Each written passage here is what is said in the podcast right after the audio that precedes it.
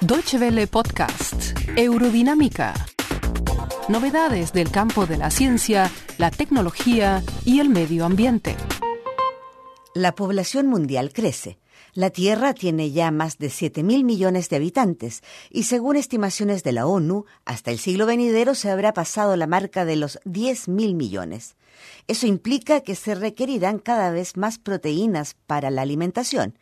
Hasta ahora se consumen principalmente proteínas de origen animal, pero se requiere menos superficie agrícola para obtenerlas de vegetales como la soya o del lupino, una legumbre de alto valor proteico. Investigadores alemanes desarrollaron un proceso para su utilización en la industria alimentaria que les ha valido ser galardonados este año con el Premio del Futuro en Alemania. ¿Cómo funciona? Se los contamos en esta emisión de Eurodinámica. Bienvenidos. Stephanie Mittermeier y sus colegas del Instituto Fraunhofer de Tecnologías de Procesos y Envases desarrollaron un método que permite producir con los granos de lupino un polvo rico en proteínas inoloro y de sabor neutral que se puede utilizar como base para múltiples productos alimenticios. En este proceso comenzamos por separar los granos de la cáscara. Luego, las semillas de lupino son prensadas y convertidas en copos como los de avena. El siguiente paso consiste en extraer de estos copos las sustancias que les dan un sabor no deseado y que abundan en este vegetal. He podido identificar 50 sustancias aromatizantes, de las cuales 25 tienen gran intensidad. Se las puede percibir incluso en altos grados de dilución. En la búsqueda de un método para extraer esas sustancias, la científica dio con el llamado dióxido de carbono supercrítico. Supercrítico significa que ya no se comporta de la manera clásica como un gas, sino que tiene propiedades diluyentes como un fluido, pero sigue teniendo forma de gas. Es un estado intermedio. En una cámara de presión se extrae de los copos de lupino el aceite, en el que quedan la mayoría de las sustancias saborizantes.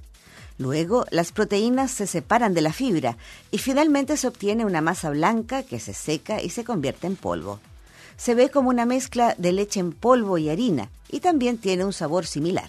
Los investigadores del Instituto Fraunhofer ya han sacado su producto al mercado. La empresa Prolupin, que fue fundada al alero del instituto, produce al año entre 200 y 300 toneladas de proteína de lupino. La mayor parte se utiliza actualmente para la producción de helados. Para nosotros era importante sacar al mercado como primer producto el helado para demostrar cuán funcional es esta proteína. El helado tiene solo pocos gramos de proteína por vaso, pero pone en evidencia la cremosidad que se obtiene y también que puede formar espuma. Así lo explica el ingeniero Peter Eisner, integrante del equipo galardonado con el Premio del Futuro, sobre el cual pueden encontrar más información en nuestra página web www.de barra ciencia. Los investigadores optaron por una especie resistente a los hongos que además tiene menos sustancias amargas, el lupino azul dulce. Según Eisner, esta planta puede ayudar a combatir la malnutrición en el mundo. El lupino no es muy exigente, esa es su virtud. Madura en 100 días, de manera que en realidad puede soportar también periodos secos más largos. Hemos recibido consultas de prácticamente todo el mundo, de Asia, de Australia y de Sudamérica.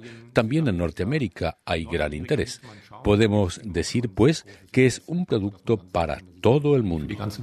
El mercado potencial es enorme, porque a diferencia de las proteínas vegetales tradicionales o de las de origen lácteo, la proteína de lupino tiene dos puntos a su favor, su sabor neutral y la capacidad de emulsionar agua y aceite. Ahora crearemos una nueva gama de productos como leche, yogurt o flanes.